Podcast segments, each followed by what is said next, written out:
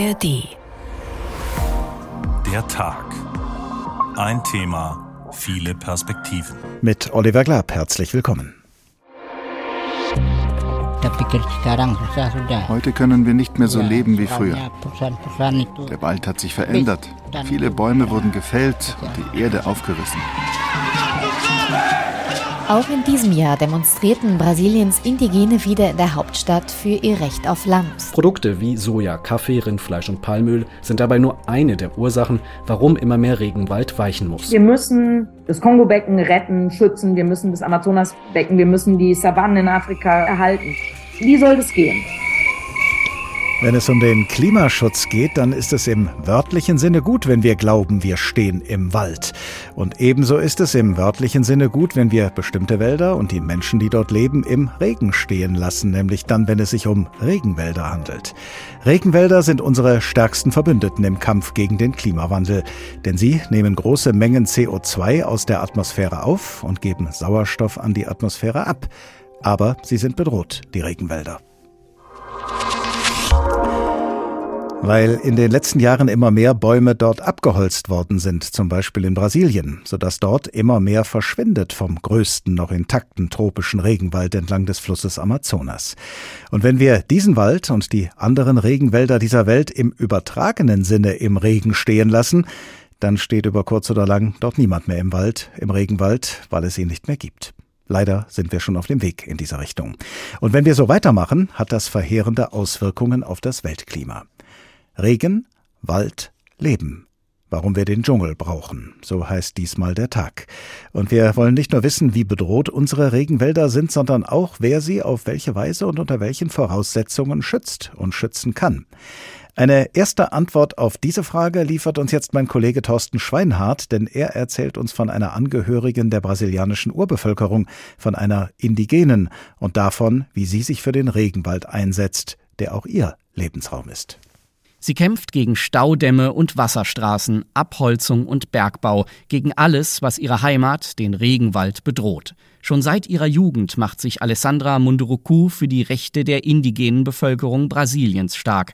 Rechte, die von der Verfassung garantiert sind und die trotzdem immer wieder mit Füßen getreten wurden. Sie verletzen unsere Rechte, haben keinen Respekt vor der Verfassung.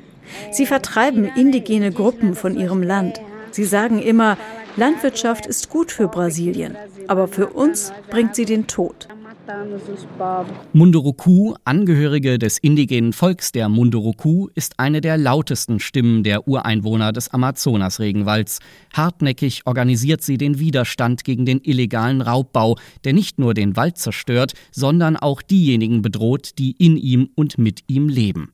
Ihren bisher härtesten Kampf führte Munduruku gegen Anglo American, einen der mächtigsten Bergbaukonzerne der Welt. 2020 wurde bekannt, dass das britische Unternehmen Lizenzen zum Abbau von Bodenschätzen beantragt hatte, mitten im Regenwald in indigenen Territorien. Der Aktivistin gelang es, die internationale Presse zu mobilisieren, mit Erfolg. 2021 gab Anglo American 27 Schürflizenzen in von Indigenen bewohnten Gebieten zurück. Für ihr Engagement wurde Munduruku in diesem Jahr mit dem Goldman Umweltpreis ausgezeichnet. Allein in Brasilien leben über 300 verschiedene indigene Völker. Brasilien ist das Land mit dem größten Anteil am Amazonas-Regenwald. Und die Heimatgebiete der Indigenen sind die wichtigsten und erfolgreichsten Bollwerke gegen die fortschreitende Zerstörung dieser unersetzlichen Naturregion. Obwohl die Gier nach Bodenschätzen immer größer und unersättlicher wird, zeigt gerade der Widerstand der indigenen Gruppen Wirkung. Studien belegen, in den von indigenen Völkern bewohnten Teilen des Regenwalds sind noch 97 Prozent der natürlichen Pflanzenwelt erhalten. Doch dieser Erfolg ist täglich aufs Neue bedroht und erfordert von den Menschen, die in so enger Verbundenheit mit der Natur leben, viel Mut und Kreativität. Die Wächter des Waldes behüten ihre Territorien auf ganz unterschiedliche Art. So fährt Häuptling Juarez Munduruku regelmäßig mit seinem Boot auf Patrouille. Im dichten Grün des Urwalds späht er nach Goldsuchern, die immer wieder in das Gebiet seiner Leute eindringen. Sie verschmutzen unser Wasser. Wir können es dann meist nicht mehr trinken. Oben schwimmt Öl und unten setzt sich Quecksilber ab. Über die Fische nehmen wir es auf und werden krank. Vor allem jüngere Ureinwohner setzen sich in den sozialen Medien für die Rechte ihrer Gemeinschaften ein, so wie Alici Pataro. Als indigene Influencerin erreicht sie auf Twitter, Instagram und YouTube Hunderttausende Anhänger. Unser Staat denkt nur an wirtschaftliche Ausbeutung, aber nicht an Nachhaltigkeit. Wir Indigene müssen uns versammeln und politischen Widerstand leisten diejenigen erreichen, die nichts von der Situation der Ureinwohner wissen. Das ist auch nach wie vor das Ziel von Umweltpreisträgerin Alessandra Munduruku. Auch sie wird weiterkämpfen für den Regenwald und seine Wächter, damit beide eine grüne Zukunft haben wie indigene Gemeinschaften in Brasilien versuchen, ihren Regenwald zu schützen. Der Kollege Thorsten Schweinhardt hat es uns berichtet. Und gemeinsam mit unserem Wissenschaftsredakteur Stefan Hübner gehen wir jetzt mal im Geiste mitten hinein in den Regenwald. Dazu ist der Kollege extra ins Studio gekommen, um uns mitzunehmen. Hallo. Hallo. Damit alle, die noch nie in einem Regenwald waren, sich vorstellen können, wie es darin aussieht, wie es darin klingt, wie es darin riecht, wie es sich anfühlt. Schildere doch mal deine Erlebnisse und Eindrücke. Wie war das, als du zum ersten Mal einen Regenwald betreten hast? Daran kann ich mich noch sehr plastisch erinnern. Das war äh, auf Dominica in der Karibik gewesen. Eine relativ kleine Insel ist so zu etwa 50 Prozent noch von einem sehr urwüchsigen Regenwald bedeckt mit ach, über 1200 Pflanzenarten. Das Ganze so auf so einem Boden mit von, ja, so von vulkanischem Ursprung. Und ich entsinne mich noch, es war ein ausgesprochen regnerischer Tag. Es war ausgesprochen nass und äh, ich war total aufgeregt, weil ich habe Biologie studiert studiert. Ich meine, da lernst du natürlich Regenwald, Biodiversität und so weiter. Ich wollte das unbedingt mal selber sehen. Und da sind wir dann da reingekommen. Es hat gegossen wie in Strömen oder ja, du musstest die ganze Zeit wirklich vor dich auf den Weg gucken, dass du nicht ausrutscht und da den nächsten Hügel runterbretterst und äh, wollten zu so einem Wasserfall und naja, was sah man da? Man sah Echsen, man sah Landkrabben, die da so entlang krabbelten. Wenig Vögel, denen hatte das mit dem Regen nicht so behagt. Du hast gemerkt, dass in so einem Regenwald relativ wenig Licht nach unten auf den Boden kommt. Es ist gerade ja mal so ein bis fünf Prozent des Lichtes, was oben auf die Kronen scheint, kommt unten am Boden an. Das heißt, was war eine feuchte, nach aufgeweichter Erde riechende Dämmeratmosphäre, durch die wir da durch sind, wo wir aufpassen mussten, wie gesagt, nicht auszurutschen und nicht auf die nächste Landkrabbe zu treten. Und der Regenwald heißt tatsächlich deshalb Regenwald, weil es da immer regnet, so wie du es ja jetzt auch erlebt und gerade geschildert hast? Naja, Gott sei Dank regnet es nicht immer, aber doch recht häufig in so einem Regenwald. Es ist übrigens eine ganz alte Bezeichnung, geht bis auf das Jahr 1898 zurück, wurde da von einem deutschen Botaniker namens Andreas Schimper geprägt. Und man muss sich das so vorstellen, dass in einem Regenwald ja das ganze Jahr über Regen fällt. Es gibt keine speziellen Regenzeiten, aber so ganz grob gesagt kannst du dir vorstellen, morgens äh, beginnt die Sonneneinstrahlung, die ja im Bereich des Äquators, wo die ganzen Regenwälder eben sich konzentrieren, besonders stark ist. Da beginnt die Sonneneinstrahlung, die Luft zu erwärmen, den Boden zu erwärmen, das Regenwasser verdunstet, auch das ähm, Wasser wird mitgenommen, dass die Pflanzen über ihre Transpiration abgeben geben. Das Ganze, das steigt dann als feuchtwarme Luft nach oben, ballt sich am Himmel in Wolken zusammen und dann meistens so nachmittags oder abends, dann regnen diese Wolken aus, oft auch in Zusammenhang mit Gewittern. Und das sind dann, Regenmenge ist ganz wichtig für die Definition, mindestens 1500 Millimeter, so auf so einer, ja, auf so einer Skala von so einem Regenmesser pro Jahr. Nun gibt's ja an vielen Orten der Welt Regenwälder und du selbst hast ja auch schon mehrere davon besucht. Gibt's also dementsprechend auch verschiedene Varianten des Regenwaldes mit Gemeinsamkeiten, aber eben auch mit Unterschieden? Ja, also zu den Gemeinsamkeiten gehört beispielsweise der Stockwerkbau, der in so einem Regenwald sehr stark ausgeprägt ist. Unten so am Boden so eine, so eine Krautschicht, dann gibt es eine Strauchschicht, dann die Baumschicht, also in verschiedenen Ausprägungen, je nachdem, wie viel Licht da ist. Die Sache mit der Dunkelheit, die ich erwähnt hatte, mhm. gehört dazu. Der Regen. Es gibt auch bestimmte Temperaturen, die vorhanden sein müssen, damit ein Regenwald gedeihen kann.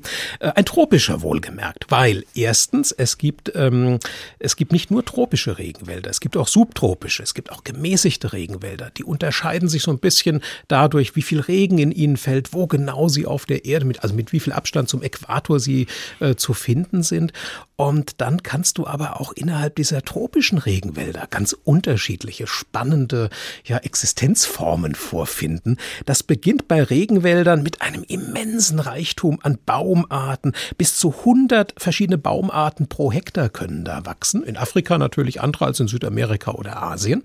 Und das kann aber auch äh, sein, dass du in einen absoluten Spezialregenwald reinkommst. Einer, der mich am meisten beeindruckte, war der Regenwald im Valais de Mai auf der Seychelleninsel Pralin, seit 1983 UNESCO Weltkulturerbe, Entschuldigung, Weltnaturerbe natürlich. Mhm. Und äh, da gibt es ein gutes Dutzend Palmenarten, das diesen Wald äh, dominiert. Ähm, dazu Farne, du kommst dir vor wie in einer Kathedrale aus Palmen, das ist unglaublich. Warum sind nun diese Regenwälder und gerade auch die Regenwälder im Amazonasgebiet so wertvoll? Nun, das hängt natürlich damit zusammen äh, mit den vielen ja, guten Einwirkungen, die die bezogen auf unser Weltklima haben. Ähm, sie betreiben ja das ganze Jahr über Photosynthese, das heißt, die nutzen Licht, Wasser und vor allem Kohlendioxid, um daraus Glucose und Sauerstoff ähm, eben zu machen. Das heißt, sie binden Kohlendioxid in großen Mengen. Man rechnet allein beim Amazonasgebiet mit etwa pff, ja 123 Gigatonnen Kohlenstoff in dem Wald. Eine Gigatonne, eine Milliarde Tonne, immens riesengroße Zahl. Also Kohlenstoffbinder und zum anderen verdunsten die Bäume im Regenwald Wasser, fördern damit die Wolkenbildung.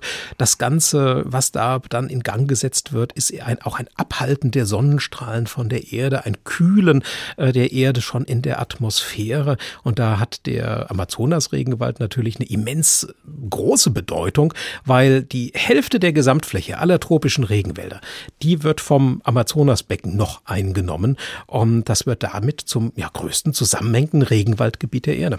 Welche Voraussetzungen müssen denn gegeben sein, damit Regenwälder diese Funktion zur Erhaltung des Klimas erfüllen können? Naja, es sind im Prinzip zwei, die, finde ich, gar nicht so überraschend sind. Das eine ist, äh, die Regenwälder müssen erhalten werden. Vor allem müssen alle Dinge, die mit Brandrodungen zu tun haben, zu einem Ende kommen.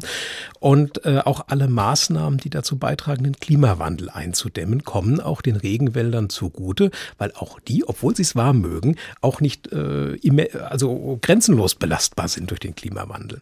Wenn du den Regenwald rodest zum Beispiel, dann bricht dieser ganze Wasser- und Kühlkreislauf, den wir eben kurz angerissen haben, der bricht zusammen. Äh, die, Sonnenstrahlung, die brettert auf den ungeschützten Boden drauf, erwärmt das, der Boden trocknet aus, es bilden sich in der Folge weniger Wolken über so einem Waldgebiet. Ähm, Im Boden verändern sich die Zersetzungsprozesse von diesen ganzen organischen Bestandteilen, die da drin sind. Und außerdem wird bei überhaupt bei so Brandrodung ja auch noch Kohlendioxid freigesetzt. Nur um mal eine Facette etwas zu vertiefen, beispielhaft. Und mittlerweile ist es tatsächlich so, ähm, es gibt eine Untersuchung vom brasilianischen Nationalen Institut für Weltraumforschung, ähm, das jetzt äh, die gezeigt hat, dass in den Jahren 2010 bis 2019 der Amazonas-Regenwald zwar noch in der Lage war, fast 14 Milliarden Tonnen CO2 zu speichern, im Gegenzug wurden aber fast 17 Milliarden Tonnen ja, CO2 abgegeben, vor allem über Brandrodungen. Und wir haben da im Moment gerade die Situation, dass die grüne Lunge, der Kohlenstofffixierer, droht durch diese ganzen Veränderungen zur Kohlenstoff, Entschuldigung, zur Kohlendioxidschleuder quasi zu werden. Und das ist eine, wäre eine Entwicklung, die sehr beunruhigend wäre. Stefan Hübner, Wissenschaftsredakteur im Hessischen Rundfunk. Ganz herzlichen Dank. Gerne. Regen, Wald, Leben, warum wir den Dschungel brauchen. Danach fragt diesmal der Tag, den Sie gerade hören. Etwa 200 Jahre vor dem Kollegen Stefan Hübner war der deutsche Naturforscher Alexander von Humboldt im Regenwald unterwegs in Südamerika und diese Reise hat der Schriftsteller Daniel Kehlmann im Jahre 2005 auf seine Weise verarbeitet in dem Roman Die Vermessung der Welt. Humboldt und sein französischer Kollege Aimé Bonpland sind auf dem Orinoco-Fluss unterwegs und auf dieser Expedition begleiten wir sie jetzt ein paar Augenblicke lang. Sie verteuten das Boot und während Bonpland Pflanzen sammelte, machte Humboldt einen Spaziergang. Er löste Blüten von Sträuchern, brach einem besonders schönen Falter mit geschicktem Griff den Rücken und legte ihn liebevoll in seine Botanisiertrommel. Dann erst bemerkte er, dass er vor einem Jaguar stand. Das Tier hob den Kopf und sah ihn an. Humboldt machte einen Schritt zur Seite. Ohne sich zu bewegen, zog das Tier eine Lefze hinauf. Humboldt wurde starr. Nach sehr langer Zeit legte es den Kopf auf die Vorderpfoten. Humboldt machte einen Schritt zurück und noch einen. Der Jaguar sah ihn aufmerksam, ohne den Kopf zu heben, an. Sein Schwanz schlug nach einer Fliege. Humboldt drehte sich um. Er horchte aber er hörte nichts hinter sich.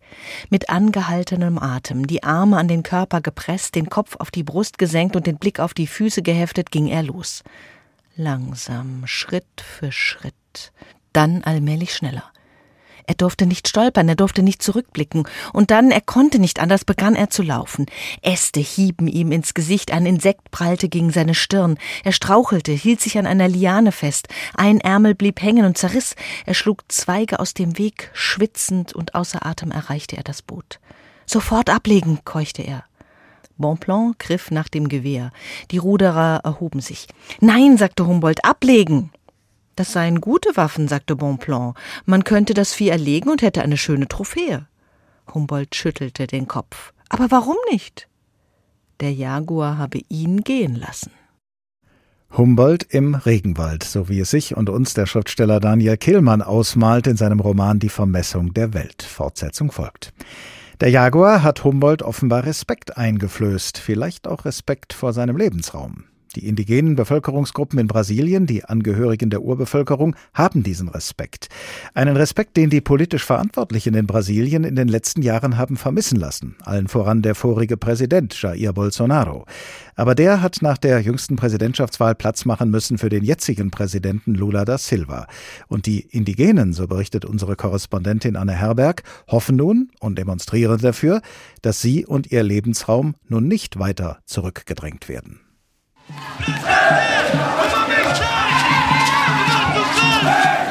Auch in diesem Jahr demonstrierten Brasiliens Indigene wieder in der Hauptstadt für ihr Recht auf Land, die Bewahrung ihrer Kultur, für politische Mitbestimmung. Doch das traditionelle Protestcamp Terra Livre fand in diesem Jahr nicht gegen einen Präsidenten statt, sondern mit ihm. Lula da Silva unterzeichnete Ende April erstmals wieder Dekrete zur Schaffung von indigenen Schutzgebieten für landesweit sechs neue Reservate. Wir werden viel arbeiten müssen, um so viele indigene Gebiete wie möglich ausweisen zu können. Nicht nur, weil es euer Recht ist, sondern auch, weil wir, wenn wir die Abholzung im Amazonas bis 2030 auf Null bringen wollen, euch alle brauchen als Wächter der Wälder de vocês como guardiões da floresta. Begleitet wurde Lula von Umweltministerin Marina Silva. Ihr gelang es bereits in seiner ersten Amtszeit, die Abholzung ab 2005 drastisch zurückzudrängen. Außerdem dabei Sonja Guajajara, erste indigene Ministerin überhaupt. Territorien zu schützen bedeutet, das Leben indigener Völker zu schützen, kulturelle Vielfalt zu bewahren und natürliche Ressourcen unserer Ökosysteme zu schützen und damit auch gegen die Klimakatastrophe zu kämpfen. Satellitenaufnahmen bestätigen. Indigene Territorien und Naturschutzgebiete, die fast 50 Prozent der Amazonasregion ausmachen, sind Bollwerke gegen die Abholzung. Doch unter der Bolsonaro-Regierung drangen Goldgräber, Landräuber und Holzfäller straflos auch in diese Gebiete vor. Besonders gelitten hat das Volk der Yanomami an der Grenze zu Venezuela. Dort startete die Regierung Lula gerade eine Großoffensive, die auch zeigen sollte, nach Jahren der Schwächung von Behörden und Umweltgesetzen ist der Staat wieder da. Doch das allein reicht nicht. Die Abholzung stieg laut offiziellen Zahlen im ersten Quartal 2023 wieder an, auf fast 1000 Fußballfelder pro Tag. Der zweitschlimmste Wert seit 16 Jahren. Sueli Araújo vom Öko-Think Tank Observatorio do Clima sagt, e die Regierung sollte keine falschen Erwartungen wecken, denn die Realität am Amazonas ändert sich nicht automatisch nur, weil man einen neuen Präsidenten wählt. Gerade in den Gemeinden am Amazonas, in denen die Umweltkriminalität am gravierendsten ist, wurden Bolsonaro-Getreue gewählt. Nicht, weil sie fanatische Anhänger sind, sondern weil er ihre Interessen vertritt. Fortschreitende Abholzung, Landraub und illegaler Bergbau sind Realität. Darauf beruht die dortige Wirtschaft. Das zeigt, vor welchen enormen Herausforderungen Lula steht. Unter Bolsonaro habe die organisierte Kriminalität am Amazonas an Einfluss gewonnen, während der Staat geschwächt wurde. Operierte die Umweltpolizei Ibama früher mit 1600 Beamten, stehen ihr heute gerade noch die Hälfte zur Verfügung. Nur 350 davon seien für den Außendienst geschult, sagt die Expertin, die die Behörde früher selbst leitete. Mit 350 Beamten kontrolliert man keine Abholzung in einem so großen Gebiet. Es ist dringend notwendig, dass geschultes Personal aufgestockt wird. Konkrete Ergebnisse, darauf hoffen nicht nur Indigene, sondern auch ausländische Geldgeber, die Lula in seiner neuen Amazonaspolitik unterstützen. Bisher allerdings zeigt sich, die Realität ist komplex, die Widerstände enorm. Das berichtet unsere Südamerika-Korrespondentin Anne Herberg. Diesen Podcast bekommen Sie in der App der ARD Audiothek. Roberto Maldonado ist Diplom-Forstwirt und Südamerika-Referent bei der Naturschutzorganisation WWF Deutschland. Seit 15 Jahren befasst er sich gerade auch mit dem Amazonas-Regenwald. Guten Tag, Herr Maldonado. Guten Tag, ich grüße Sie. Welchen spürbaren oder auch noch nicht spürbaren Schaden hat denn die Regierung des inzwischen abgewählten Präsidenten Bolsonaro in den vergangenen Jahren im Regenwald angerichtet?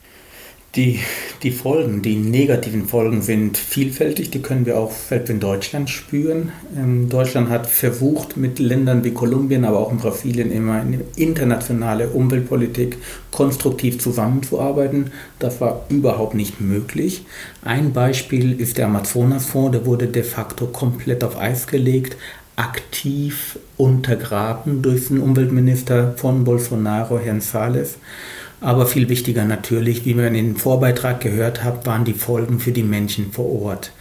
Die Yanomamis wurden schon erwähnt, 20.000 Goldgräber sind zum Teil gewalttätig eingedrungen und nicht nur in diesem indigenen Territorium, sondern in viele andere. Die Entwaldung hat stark zugenommen unter Bolsonaro und zwar im Staatswald einerseits, wenn man die vier Jahre vor Bolsonaro mit den vier Jahren von Bolsonaro vergleicht, mit einem Anstieg von 160 Prozent. Leider die, sind diese Werte innerhalb von Schutzgebieten knapp darüber und noch viel, viel dramatischer innerhalb von indigenen Territorien, wo der Anstieg 250 Prozent war die komplette Destabilisierung und Versetzung der Umweltbehörden, sowohl was Budgets, auch was Kompetenzen betrifft, also Einschüchterung bis hin zur Anordnung von Disziplinarverfahren und vieles mehr haben gezeigt, dass das kein Zufall war. Das war eine aktive Politik von Präsident Bolsonaro, die Umweltpolitik, die Umweltagenda und die Natur zum Gunsten von Goldgräbern illegalen Holzfällern oder Landdiebe zu öffnen und somit andere Interessen zu dienen als die der unglaublichen Artenvielfalt dieses Landes. Nun haben wir ja gerade im Bericht unserer Korrespondentin gehört, dass der neue Präsident Lula da Silva die Schaffung von sechs neuen Schutzgebieten angeordnet hat. Und von ihm selbst haben wir eben im Originalton gehört, dass er so viele Schutzgebiete wie möglich schaffen wolle. Wie viel wären denn möglich und nötig? Schwer also möglich, mög, nee, nee, äh, zum Glück nicht. Möglich ist sehr viel. Zum Glück Brasilien ist ein sehr, sehr großes Land.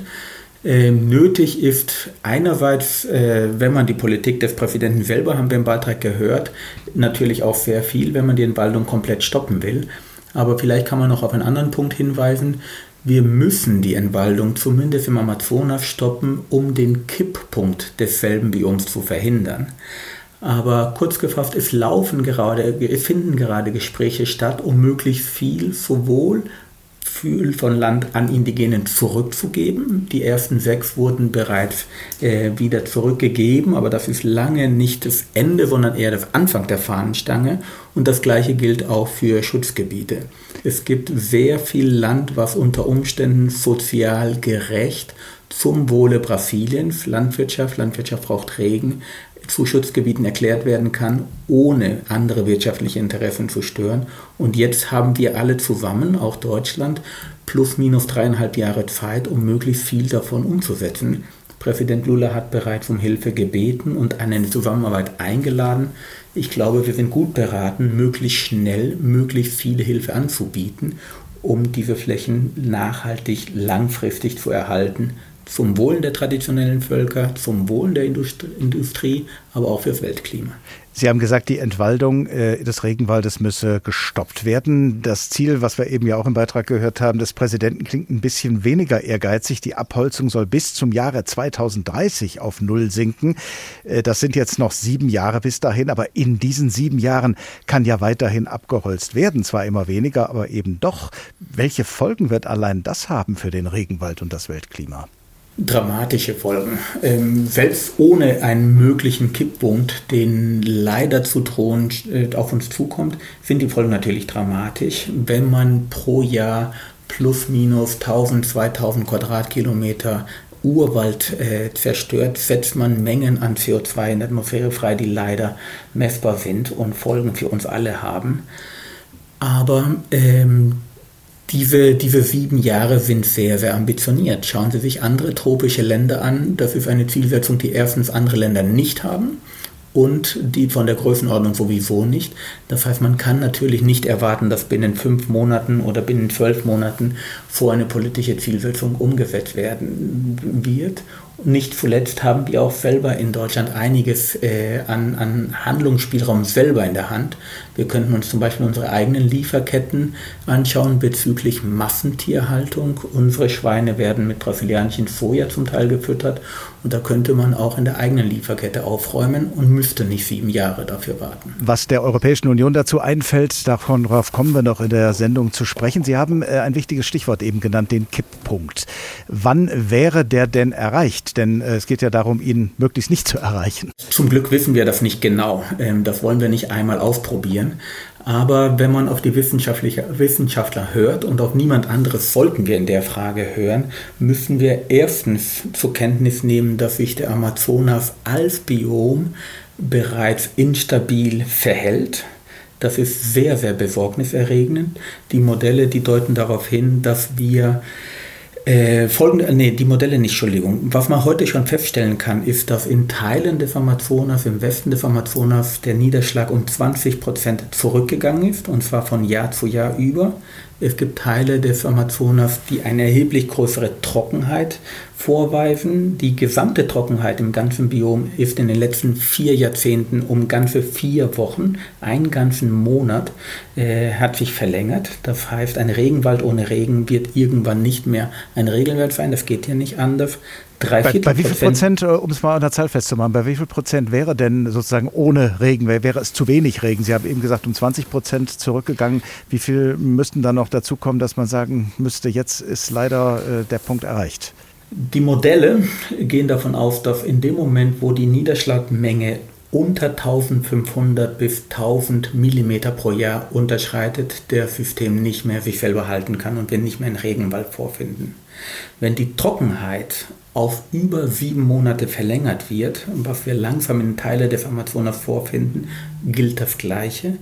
Oder wenn die Entwaldungsrate insgesamt für den Biom auf 20 bis 25 Prozent steigt, wenn so viel Wald zerstört wird, kann es sein, dass der Amazonas sich nicht mehr halten kann. Und dann setzt sich die Kettenreaktion des Kipppunkts im Gange und führt zu einer Versteppung und Degradierung großer Flächen des Amazonas mit Folgen von globaler Bedeutung, alle voran Südamerika. Die Hälfte des Niederschlages Südamerikas kommt aus dem Amazonas, aber leider auch für die globalen Klimaziele.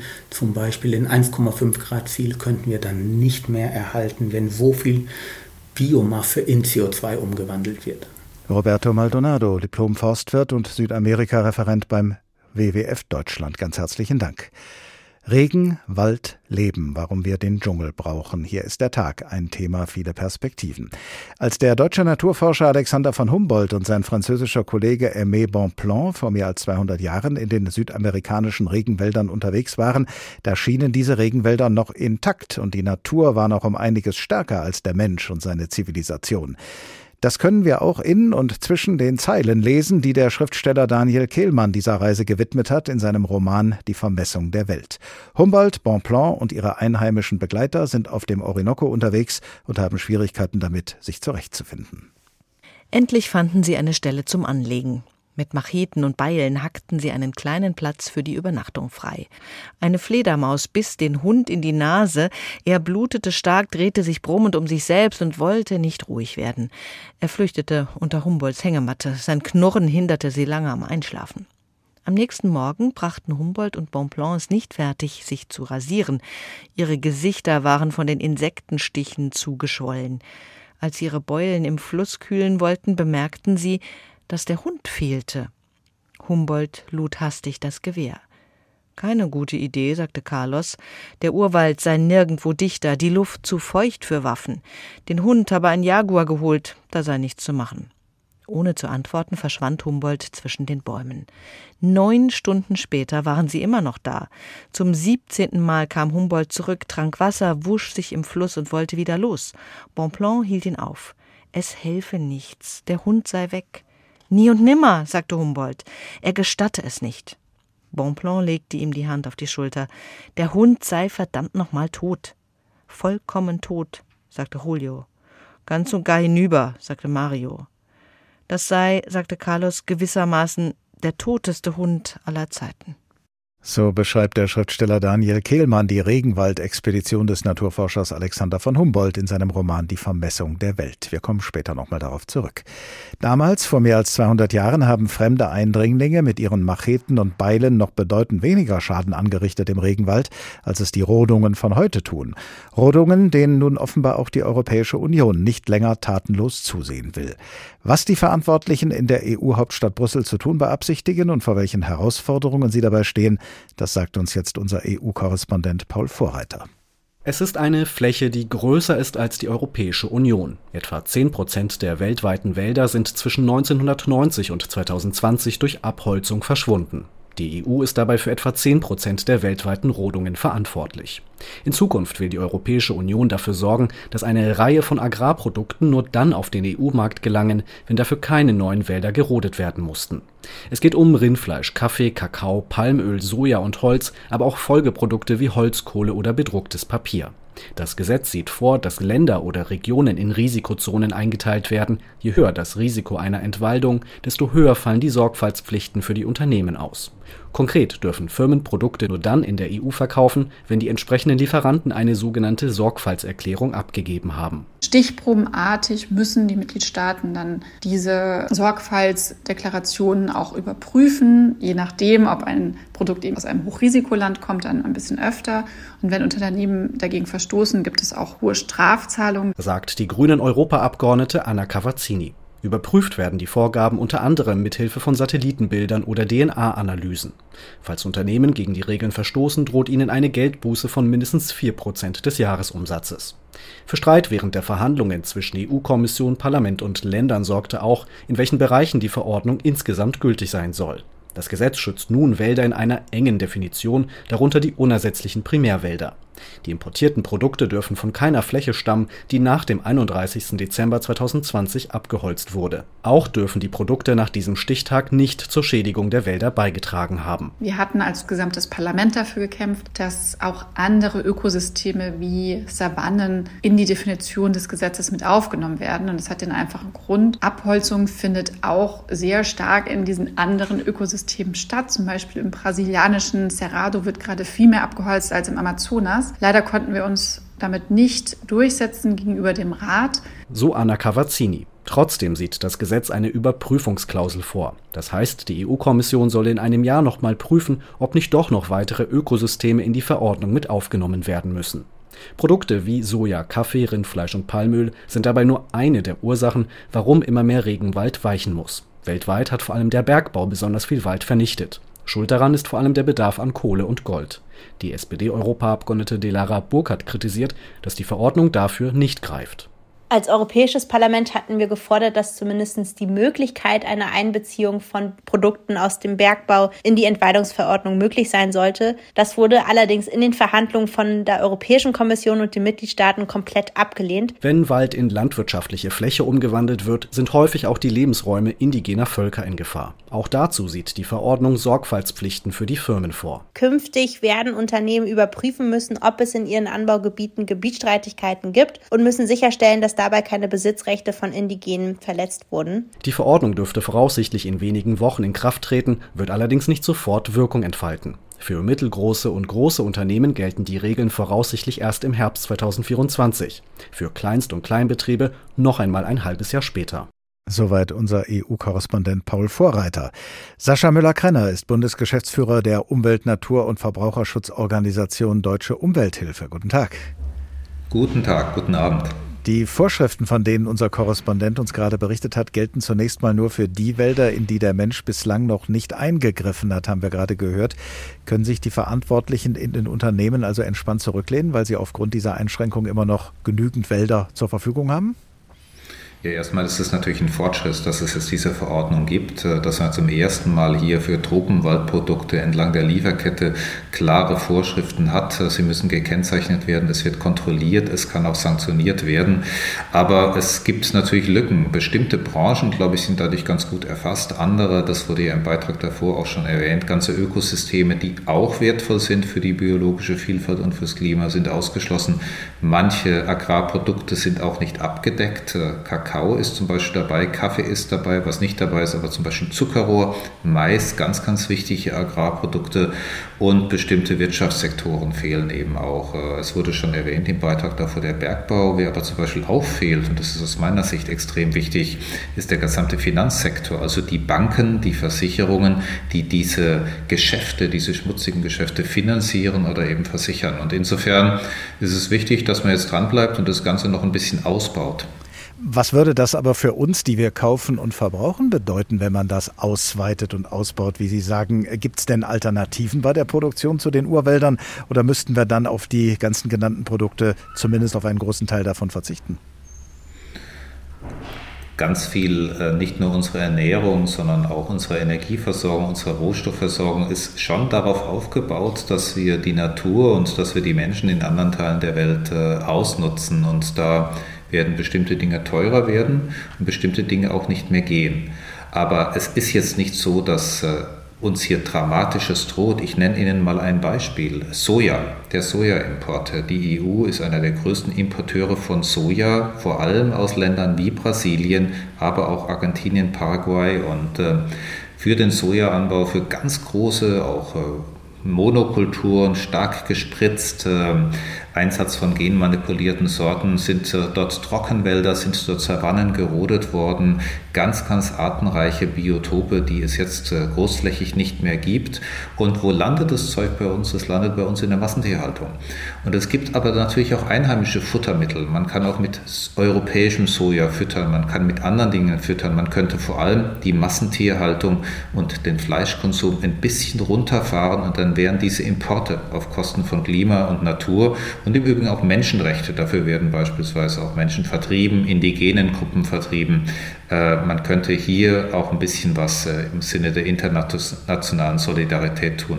Nun sind Vorschriften ja in der Regel nur dann etwas wert, wenn ihre Einhaltung hinreichend kontrolliert und wenn ein Verstoß dagegen auch schmerzhaft geahndet wird. Kontrolliert werden müssen in Regionen mit hohem Entwaldungsrisiko gerade mal 9 Prozent der Produkte und Marktteilnehmer. Kann das mehr sein als ein Tropfen auf den heißen Stein? Das ist eigentlich dann schon eine relativ hohe Stichprobe, äh, was äh, die das Gesetz jetzt vorgibt. Also wenn man sich mal anschaut, äh, wie viele Agrarbetriebe in Deutschland zum Beispiel bei Verstößen gegen Pestizid, den illegalen Einsatz von Pestiziden, Antibiotika oder Überdüngung kontrolliert werden, dann bewegt sich das in der Regel in der Größenordnung 1 oder 2 Prozent. Also 9 Prozent ist schon eine signifikante Stichprobe, das ist nicht das Problem. Das Problem ist, man muss natürlich die entsprechenden Behörden auch so ausstatten, dass sie das tun können. Zum Beispiel in Deutschland wird es ja für die Umsetzung, für die Kontrolle dieses Vorhabens, äh, das wird eine nachgeordnete Behörde des Bundeslandwirtschaftsministeriums übernehmen, die Bundesanstalt für Landwirtschaft und Ernährung. Und jetzt bin ich mal gespannt, ob die dann das entsprechende Personal kriegt. Wir haben nämlich die negative Erfahrung gemacht, es gibt schon eine EU-Verordnung zum Tropenholzhandel. Äh, und da sind es einfach zu wenig Leute. Ähm, auf dem Papier schaut es prima aus, aber es gibt die Leute nicht, die das kontrollieren. Gilt natürlich analog auch für äh, die Ausstattung der Behörden in Ländern wie Brasilien, anderen lateinamerikanischen, asiatischen, afrikanischen Ländern. Und das ist übrigens etwas, wo dann die deutsche Entwicklungszusammenarbeit auch was tun kann, dass man die zuständigen Behörden, die Fachbehörden, Naturschutzbehörden, Verbraucherschutzbehörden in den Ländern, sagen wir, auch so ein bisschen aufrüstet, technisch und personell. Sascha Müller-Krenner, Bundesgeschäftsführer der Umwelt-, Natur- und Verbraucherschutzorganisation Deutsche Umwelthilfe. Vielen Dank. Regen, Wald, Leben, warum wir den Dschungel brauchen, der Tag, ein Thema, viele Perspektiven. Bleiben wir noch ein paar Augenblicke bei der europäischen Perspektive und blättern wir nochmal in dem Roman Die Vermessung der Welt von Daniel Kehlmann. Den Regenwald erleben wir dort aus Sicht des deutschen Naturforschers Alexander von Humboldt. Er war vor mehr als 200 Jahren zusammen mit seinem französischen Kollegen Aimé Bonpland und ein paar einheimischen Begleitern auf dem Orinoco im südamerikanischen Dschungel unterwegs. Und Kehlmann schildert uns nun in seiner romanhaften Beschreibung dieser Expedition, wie der Regenwald seinem Namen offenbar alle Ehre macht.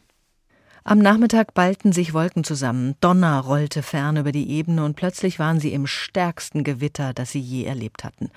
Humboldt ließ die Segel streichen und Kisten, Leichen und Tierkäfige auf einer Felseninsel abladen. Sie legten ab. In diesem Moment ließ eine Flutwelle den Fluss anschwellen und riss das Boot mit. Bonpland und Humboldt sahen noch, wie eines der Ruder davonflog, dann nahm das schäumende Wasser ihnen die Sicht. Sekunden später blitzte das Boot noch einmal weit in der Ferne auf, dann war es mit allen vier Ruderern dahin.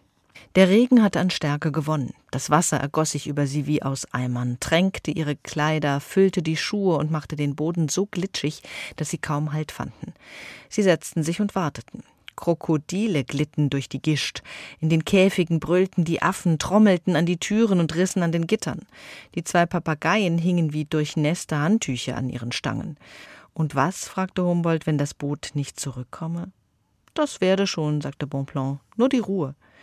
Der Regen, als wollte der Himmel sie von der Insel spülen, wurde noch stärker. Der Horizont flackerte von Blitzen, der Donner brach sich an den Uferfelsen jenseits des Flusses, so dass das Echo jedes Schlages sich in den nächsten mischte. Nicht gut sei das, sagte Humboldt.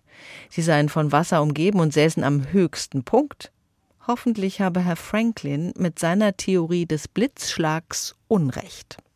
Alexander von Humboldt im Regen, im Regen des Regenwaldes, so wie es sich Daniel Killmann vorstellt in seinem Roman Die Vermessung der Welt. Regenwälder gibt es nicht nur in Südamerika, sondern es gibt zum Beispiel auch einen in Zentralafrika im Kongo.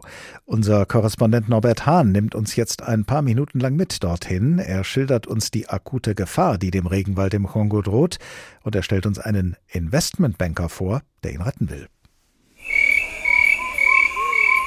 Unberührter Regenwald im Kongobecken. Ein Paradies für Flora und Fauna, eine Schatzkammer der Artenvielfalt. Noch. Denn allein auf dem afrikanischen Kontinent sterben jedes Jahr tausende Tier- und Pflanzenarten aus, viele davon beheimatet im Regenwald. Und nun das. Ausgerechnet im zweitgrößten Regenwald der Welt, in der Demokratischen Republik Kongo, soll bald massiv nach Öl gebohrt werden, in 27 Erkundungsregionen. Mit der paradiesischen Atmosphäre wäre dann Schluss, befürchten Naturschützer und auch Matthias Pitkowitz. Der New Yorker Investmentbanker will verhindern, dass überhaupt gebohrt wird. Pitkowitz will ein Naturschutzgebiet. Das ist das weltgrößte Naturschutzprojekt, äh, das wir derzeit versuchen hier einzuführen. 70 Millionen Hektar Wald entspricht ungefähr der Größe Frankreichs. Das klingt nach grüner Gigantomanie, die Zweifel zulässt. Allerdings, Pitkowitz hat einen Lebenslauf, bei dem man glauben möchte, dass er weiß, was er tut. Unternehmer, Investmentbanker, nach eigenen Angaben tätig für namhafte Größen der Kapitalwelt. Sein Plan, die Regierung der Demokratischen Republik Kongo soll nicht Bohrrechte an Ölmultis verkaufen, sondern seinem Fonds die Explorationsregionen als Schutzgebiete überlassen.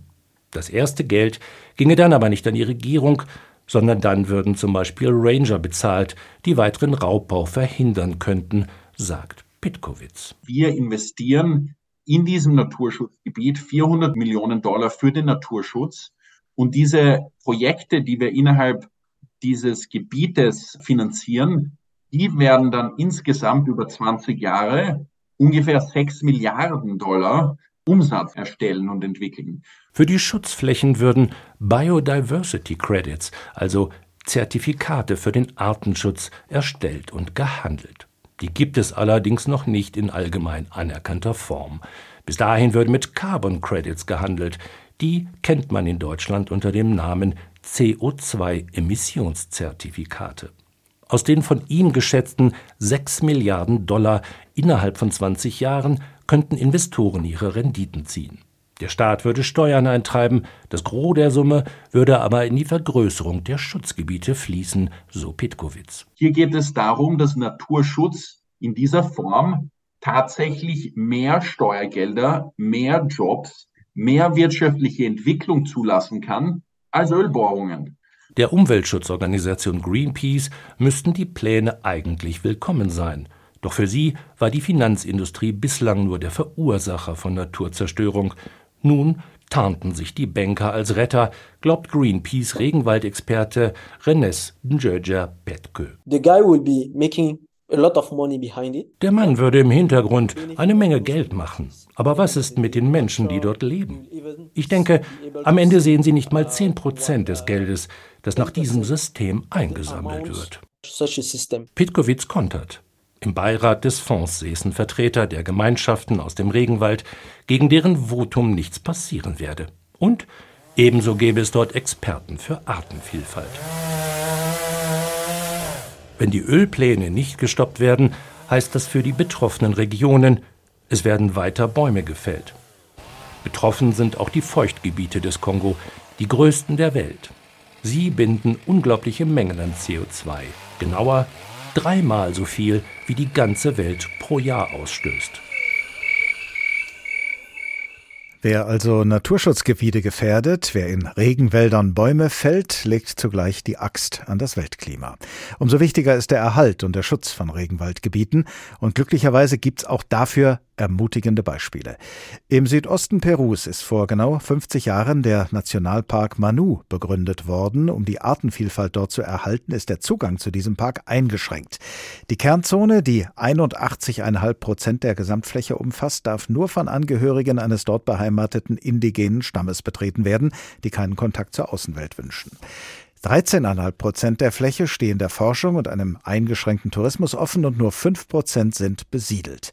Im Manu-Nationalpark oder wie es international heißt, im Manu-Nationalpark ist seit 1990 auch die Zoologische Gesellschaft Frankfurt aktiv. Und darüber spreche ich jetzt mit Dr. Antje Müllner bei der Zoologischen Gesellschaft Frankfurt, unter anderem zuständig für Südamerika. Guten Tag. Ja, schönen guten Abend, Herr Glab. Damit wir zunächst mal einen groben Überblick bekommen, Frau Müllner, in welchen Bereichen sind Ihre Leute im Einsatz im und rund um den Nationalpark? Auf welchen Gebieten versuchen Sie etwas für den Schutz des Regenwaldes zu tun? Ja, sowohl im Park als auch im Umland, denn die Gefahren, die kommen häufig aus dem Umland und glücklicherweise ist der Manu-Nationalpark noch in einem sehr guten Zustand. Und äh, Sie erwähnten es ja eben, seit 1990 ist die ZGF kontinuierlich für den Schutz des Manu-Nationalparks im Einsatz. Aber interessanterweise geht das Engagement der ZGF für den Manu sogar noch weiter zurück auf Bernhard Jimek und fing schon Ende der 1960er Jahre an.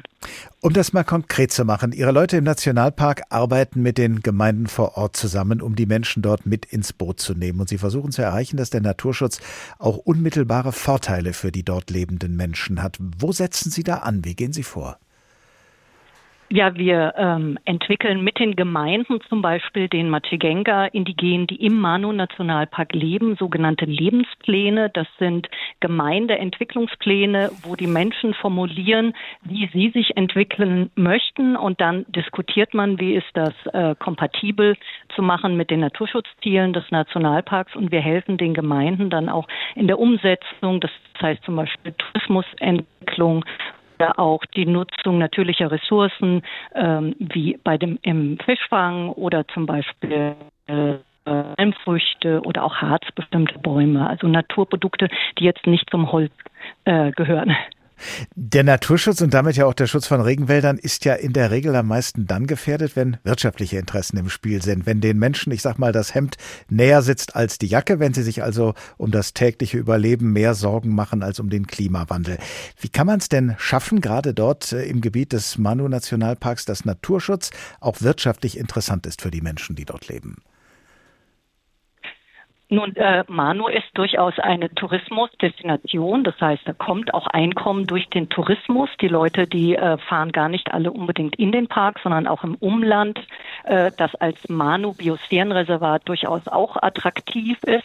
Und wir versuchen mit den Gemeinden, mit Bauernfamilien Einkommensquellen zu schaffen. Und das gelingt äh, meistens auch ganz gut und interessante Produkte wie zum Beispiel die Anbeere, die bei uns auch als Physalis äh, in den Supermarkt kommt, haben wir gemeinsam mit Bauern ähm, gut äh, entwickelt, sodass inzwischen da eine große Nachfrage auch in Cusco ist und die das verkaufen können.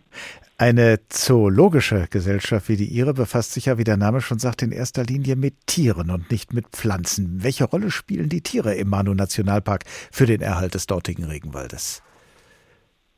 Ja, im Grunde genommen ging es mit Tieren los, nämlich 1990 mit dem Monitoring der Riesenotter. Und das führen wir seitdem äh, auch durch. Also 30 Jahre jedes Jahr äh, Riesenotter-Monitoring. Aber aus diesem Otter-Projekt hat sich eben auch ein umfangreiches äh, Schutzprojekt für den Nationalpark entwickelt. Das heißt, neben der Arbeit mit den lokalen und indigenen Gemeinden unterstützen wir die Behörde bei Patrouillen, bei Training, bei Ausrüstung. Und all das ist eben ein Gesamtpaket Paket. Und dieses Wildtiermonitoring, nach dem Sie gefragt haben, gehört eben auch dazu.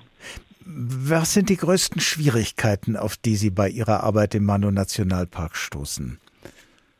Also im Nationalpark sind es eigentlich die Entfernungen.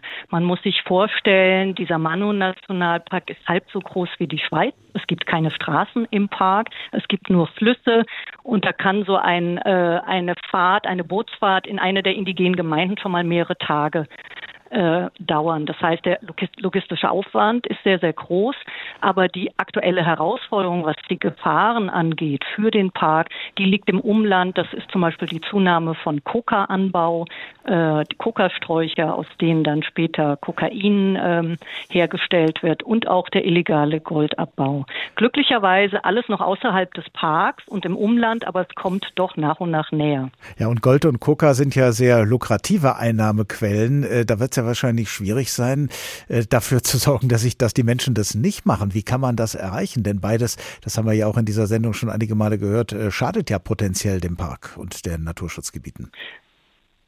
Ja, das ist richtig. Also mit dem Profit, den man mit illegalen Produkten machen kann, kann natürlich eine Andenbeere schlecht konkurrieren. Aber man muss sagen, viele Familien, die wünschen sich ja durchaus ein legales Einkommen. Und unser äh, Anspruch ist es doch, dabei zu helfen, dass jede lokale äh, Familie zumindest eine legale Möglichkeit hat, ihr Einkommen zu erzielen. Und dabei sind wir eigentlich recht erfolgreich gewesen in den letzten Jahren. Und wie Sie sagten, Zoologische Gesellschaft als Name, aber gerade in den letzten Jahren ist die Arbeit mit den Nachbarn dieses Nationalparks immer wichtiger und größer für uns geworden. Sie sagen erfolgreich. Lässt sich das messen, welche Erfolge der Nationalpark in den letzten 50 Jahren und welche Erfolge Ihre Arbeit dort seit mehr als 30 Jahren gehabt hat? Lässt sich das beziffern, messen, einschätzen?